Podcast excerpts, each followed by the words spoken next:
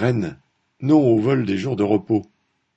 Depuis des mois, les salariés de la ville de Rennes se mobilisent contre le vol de leurs jours de repos.